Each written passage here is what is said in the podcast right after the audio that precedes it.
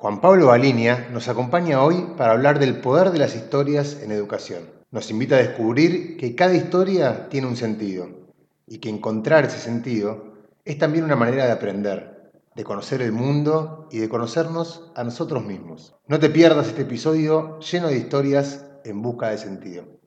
Soy Matías Ojo de Comunidad Atenea. Gracias por escuchar nuestras historias. Somos Comunidad Atenea una comunidad de docentes de toda Latinoamérica.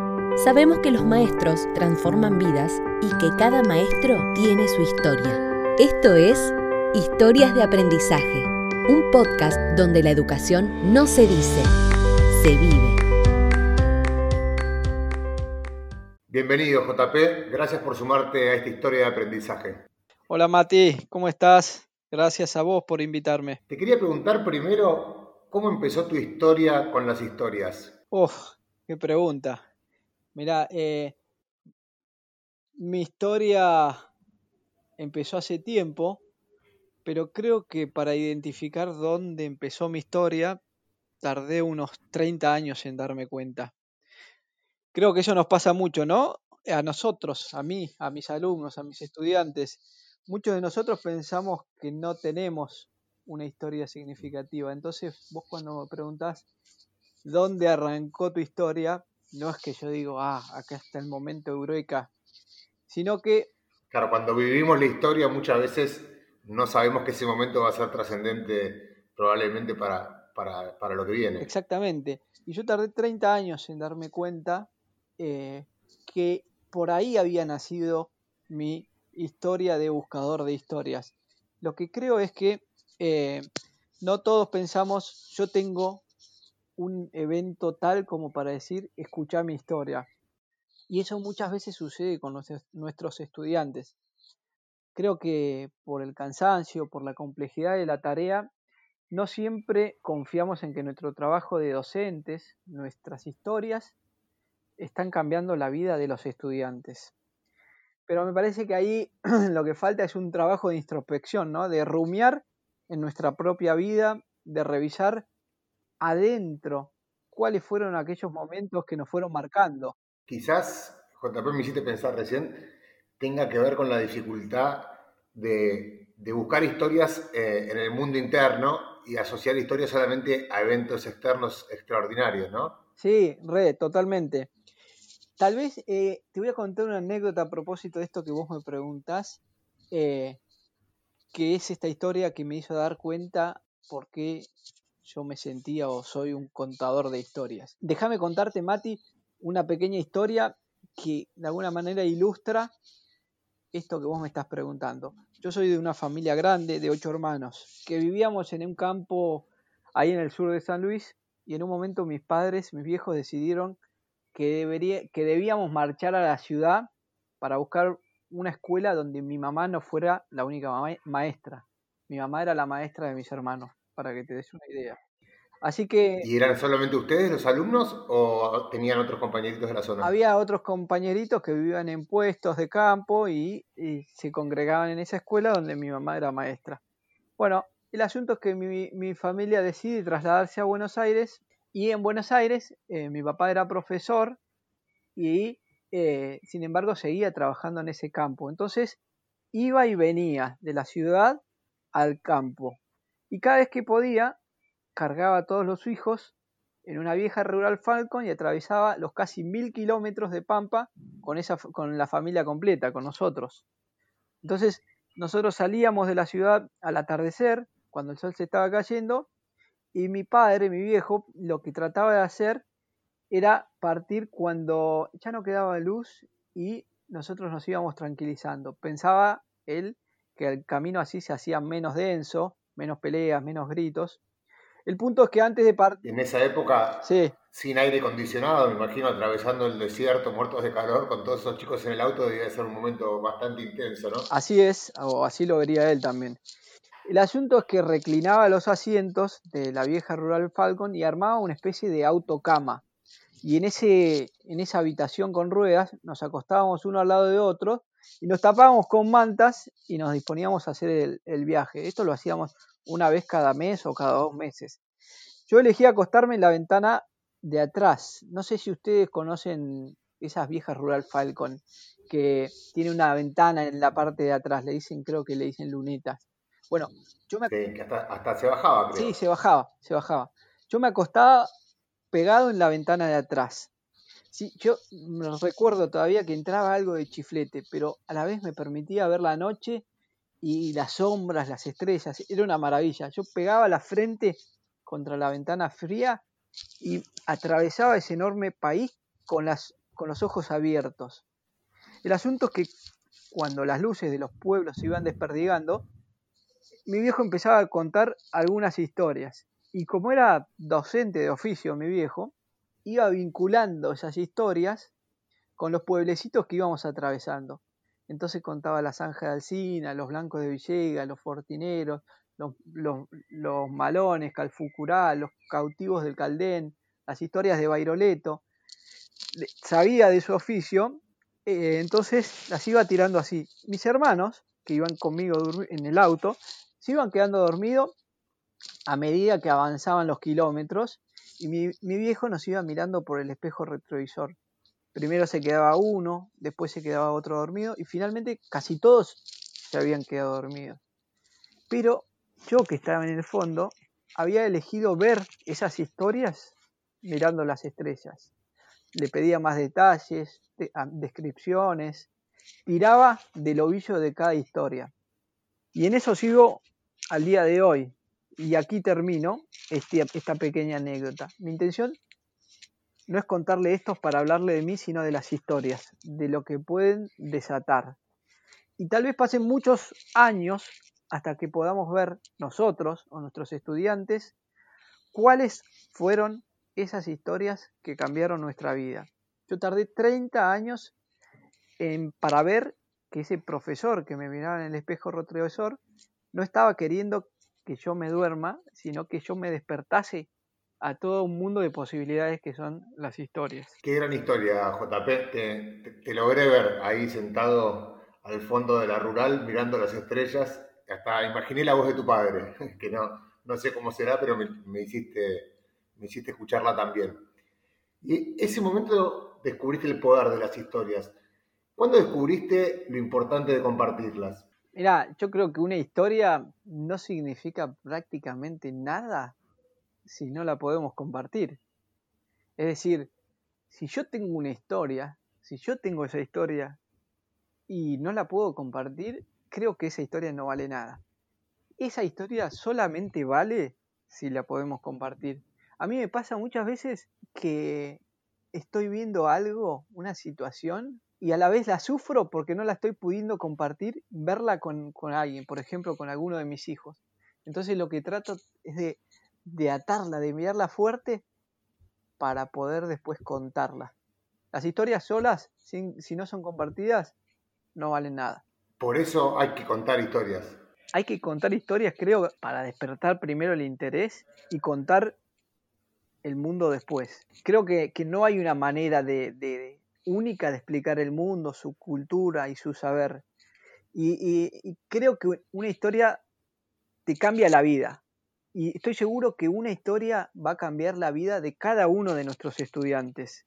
De que algún día una historia tocará la fibra de uno y de que otro día tocará la fibra de otro. Y así, y así sucesivamente.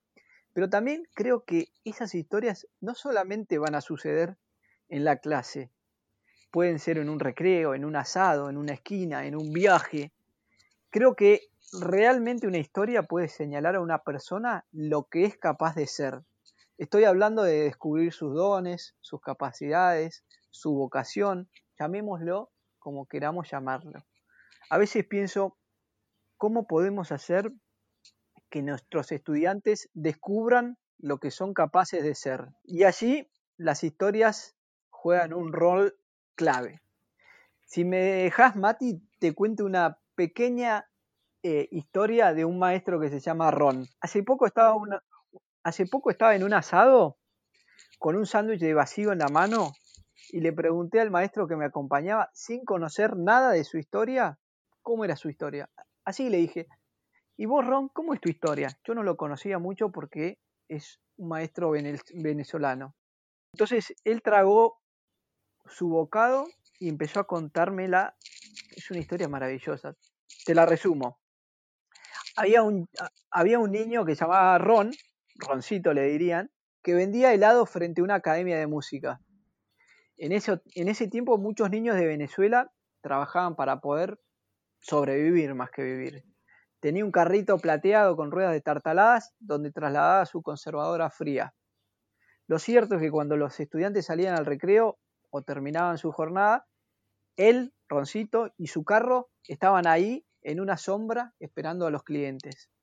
Hasta allí iban estudiantes y se refrescaban con un helado, y el niño Roncito, doblado, revolvía la conservadora buscando el sabor que le habían pedido. En ese momento, cuando él buscaba los helados, escuchaba que los jóvenes contaban detalles apasionantes de la historia de un tal Mozart. La fascinación de los jóvenes que venían a buscar helados era tan impresionante que el niño Roncito cada vez tardaba más en encontrar esos sabores de helados, porque quería escuchar las historias, eran lo que más le importaban. Un día, Ron no pudo más y le dijo a los jóvenes, yo también quiero conocer como ustedes a ese niño, a ese señor Mozart. Hoy Ron, después de muchos años, es uno de los directores de orquesta más importantes de Europa. El niño Ron, que vendía helados, tenía la potencia del gran músico. Y yo me pregunto ahora, Mati, ¿qué hubiese pasado si esa historia no lo tocaba Ron? No sé si Ron hubiese podido llegar a ser lo que es capaz de ser, un gran músico y un gran maestro de música. Me, pregunto eso y, termino este punto con, con, una idea que me contó una vez un monje benedictino. Él me decía que cada que un viento le arrancaba diferente canto a cada árbol. Y me decía, no silba lo mismo un álamo cascabelero que un eucaliptos.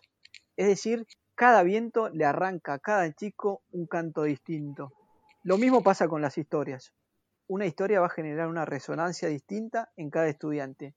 Y eso es lo que nos recuerda la historia del niño Roncito y la potencia de las historias, ¿no?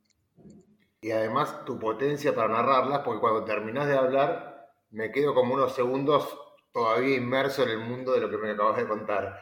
Así que eh, como que dudo de, para dónde seguir. Empiezo a entender esto que decís de que una historia te puede cambiar la vida. Y JP, vos recorriste muchas, no sé si decir miles, pero por lo menos cientos de escuelas buscando historias. ¿Hay algo especial en, las historias escolares, en las historias, eh, en lo que ocurre adentro de las escuelas que hace que ahí adentro, cada historia que ocurre y que se cuenta, siento que tiene como una caja de resonancia especial?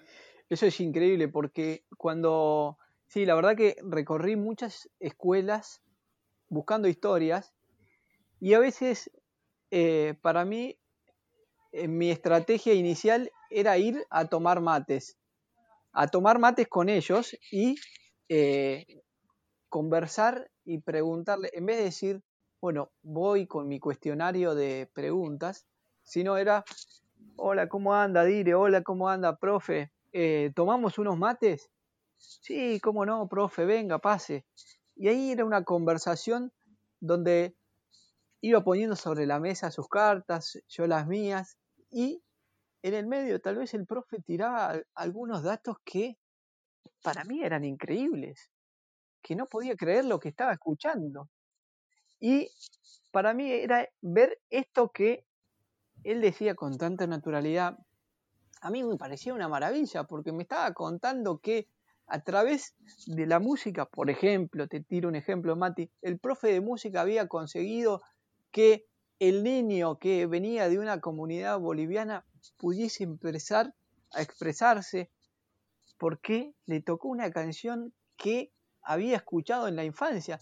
Y eso es, eso es una, una maravilla. El chico empezó a hablar, el chico de recién de primer grado empezó a lograr desenvolverse porque escuchó una canción de su infancia que el profe de música rescató, que la escuchó en un silbido en el recreo y yo abría los ojos y como esa historia minúscula, que tal vez alguien diga es insignificante, pero yo te diría tiene el significado más potente que escuché ese día porque un niño empezó a hablar desde ahí y empezó a construir sus conocimientos. Me parece una historia enorme. Es una historia enorme y si tiramos de la cuerda es maravillosa. Y JP, para ir cerrando, si tuvieras que darle un consejo a, un JP joven, un JP de 18 años, poner que viajamos en la máquina del tiempo, eh, te encontrás con vos mismo, siempre jugamos con, este, con esta idea, a historias de aprendizaje. Y tuvieras que decirle, bueno, vos a partir de todas las historias que seguiste viviendo, fuiste encontrando otras cosas, descubriendo, y a lo mejor a veces uno diría, bueno, si me viera a mí de vuelta en mi juventud, este sería el consejo que me daría. Está buena la pregunta. Y, y, está buena para pensar el recorrido de las historias, ¿no? Cuando, hable, cuando alguien piensa, o cuando yo pienso en la juventud de alguien, pienso en, en los 18 años, pero es un, un, estereotipo mío. Pero si a mí me preguntan, por ejemplo, lo que vos me acabas de preguntar, ¿qué consejo darías? Yo le contaría historias. Y alguna de esas historias que le cuente al joven JP o al joven Mati, eh, le van a arrancar un canto. Esto eh, me sirve para pensar, no sirve para pensar a las historias como forma de decir, de aprender y de enseñar. Nuestras clases, o por lo menos las mías, las que yo recibí cuando era joven, nos tenía acostumbrados a un sistema tradicional donde nosotros, los maestros, ofrecemos unos pocos contenidos y perseguimos algunas habilidades de nuestros estudiantes. Al menos yo recibí eso en la escuela. Pero las historias tienen un recorrido distinta, distinto. De alguna manera provocan que el otro tome lo que necesite, lo que le está haciendo falta, con mucha más naturalidad, mucho menos direccionamiento, de manera mucho más ancha. Las historias, Mati, no se imponen, las historias se ofrecen. En las historias... Me hiciste pensar que nada debe atender tanto a la diversidad como una historia, ¿no? Tremendo. Por que nos estás contando, porque a cada uno lo impacta de un modo diferente. Exactamente, y, el recorrido y el horizonte es tan ancho que las historias, de alguna manera, uno se puede reconocer en algún momento de la historia. Las historias no se dejan ver a primera vista, las historias implican una, una búsqueda. Creo que la diferencia es que las historias provocan hambre de preguntas y el que da consejos el consejero da respuestas. Los consejos generalmente suelen venir con una moraleja, es decir, con una gran lección. Las historias no, o al menos no deberían llevar en la punta de lanza una moraleja. Las historias... Tenés que descubrirlas. Exactamente. Y las historias te hablan de cerca, no desde lo alto que da consejos. Las historias son más transparentes, porque ofrecen matices, porque problematizan, porque no definen, porque no son conclusivas. Y en ese recorrido, como te decía, permiten identificarnos en algún trayecto narrativo. Si en, esa, si en ese momento que hay libertad, se encuentra la libertad y la potencia del estudiante, se abrazan, eureka, y ahí sucede, o salta la liebre, como decimos los que contamos historias. A ver, me gustaría dar una vuelta de rosca acá y tratar de explicar esto con alguna analogía. Contar historias no es como servir un té a los estudiantes, es como tomar mate con ellos, es como ponerse a su altura. Tomar mate o contar historias implica generar un clima, respetar los tiempos del otro, mirar el termómetro en sus caras, en sus gestos, en sus miradas. Tiene que haber un grado de flexibilidad y empatía en el contador. Tiene que haber lugar para la duda. Tiene que haber...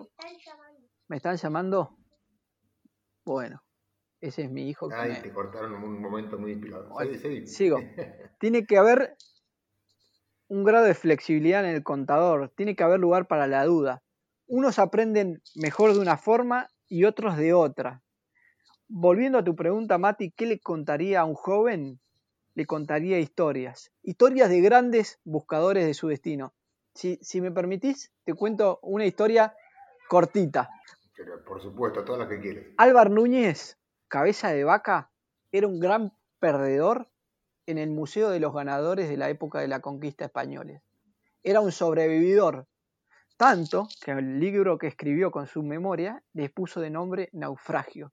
Ser un cabeza de vaca en España significaba ser de una familia de valientes. Era un título honorífico que había recibido un ancestro por la lucha contra los moros.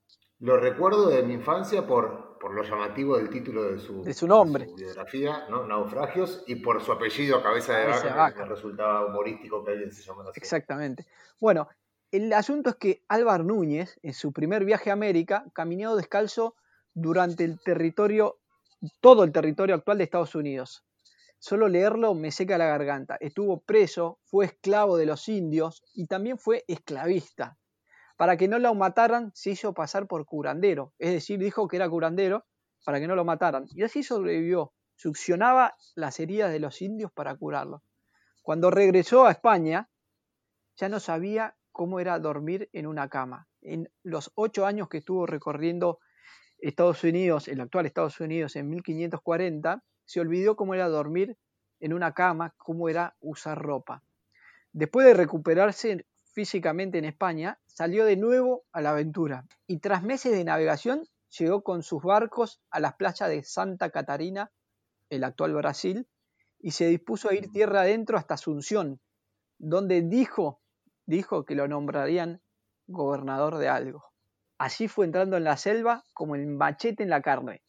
Iba con un grupo de locos, uno que le decían el negro Esteban, que no, le pasó nada, pero a otro de sus compañeros, Pedro Salinas, lo agarró un jaguarete y lo despedazó. Otro de sus compañeros murió ahogado en un río. Un día, cuando iban desde Santa Catarina a Asunción, escucharon un estruendo poderosísimo. Desde lo lejos, dice Cabeza de Vaca, se escuchaba un golpe tremendo que resultó ser de agua.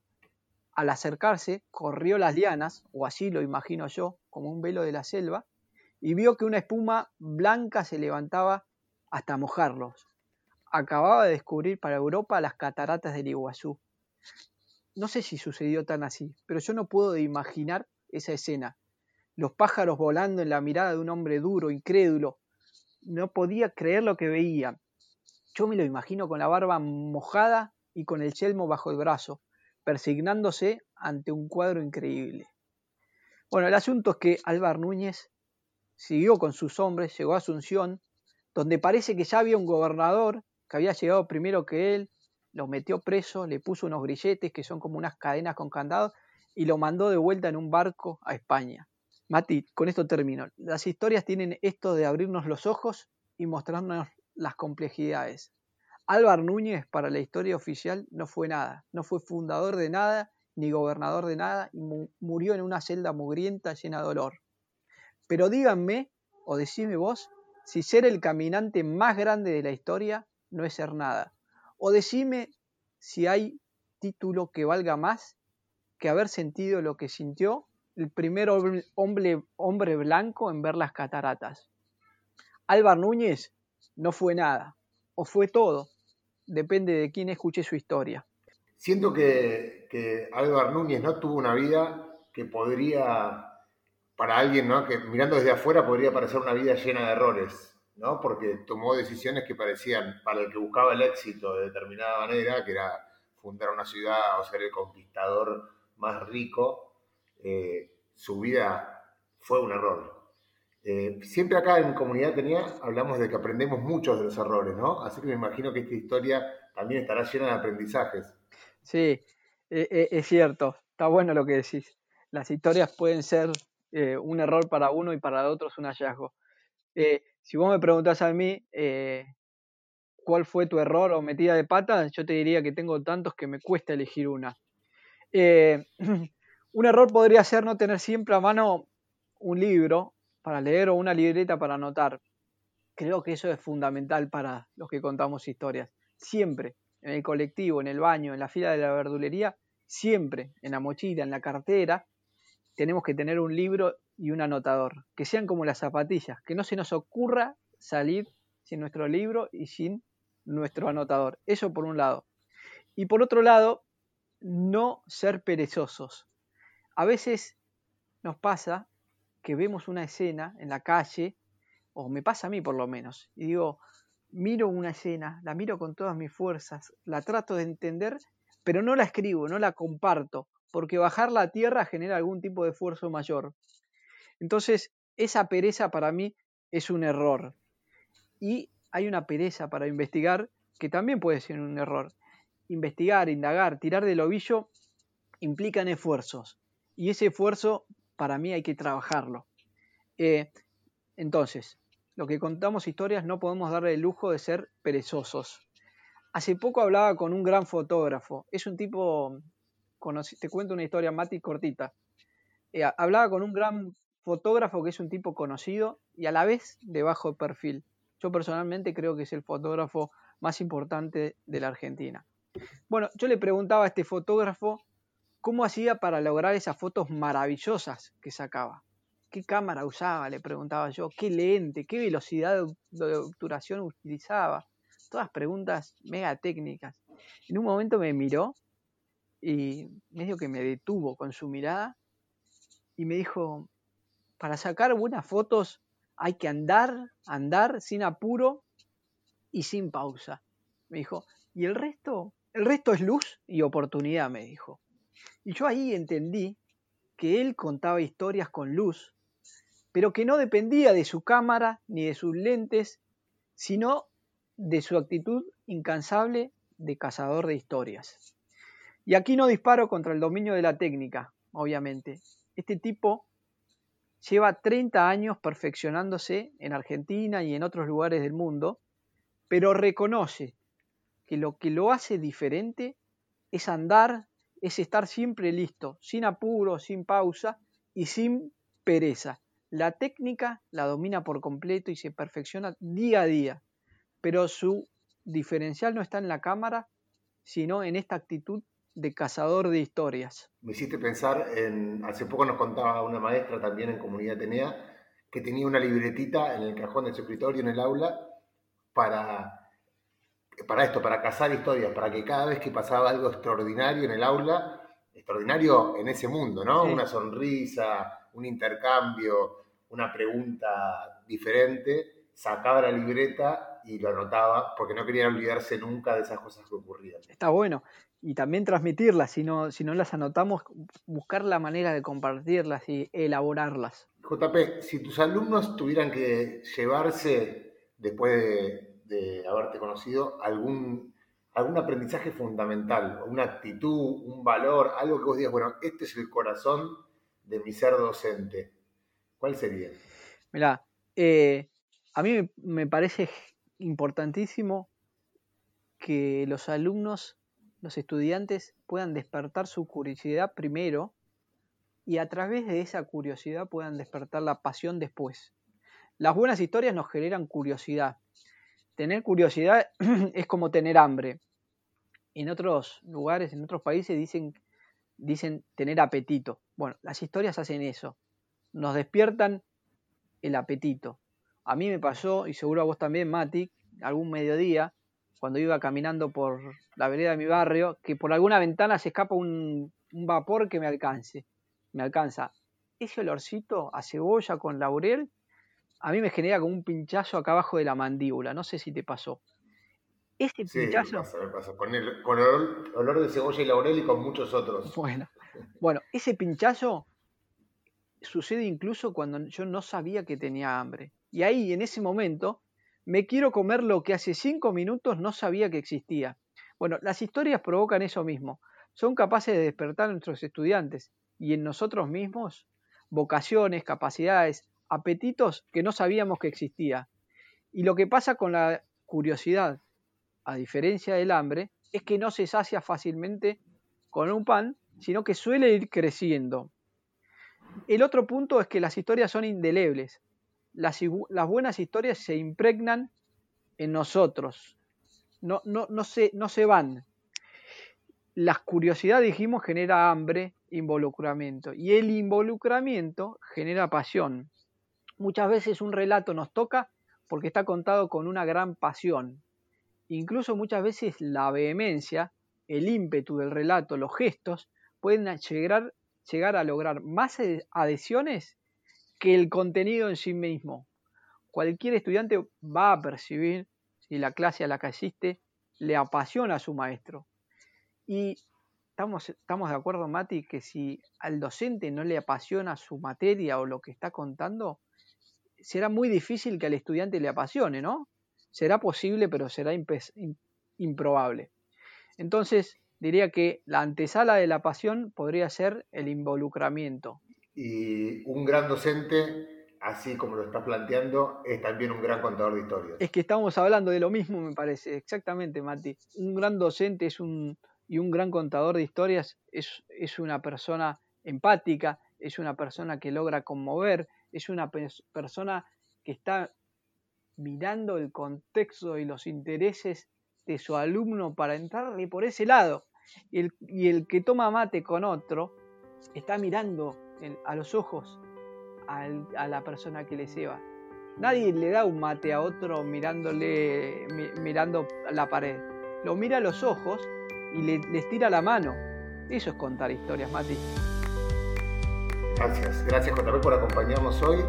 Hablo en mi nombre y seguramente de todos los oyentes que me quedo con la cabeza llena de historias. Un abrazo Mati, gracias por invitarme.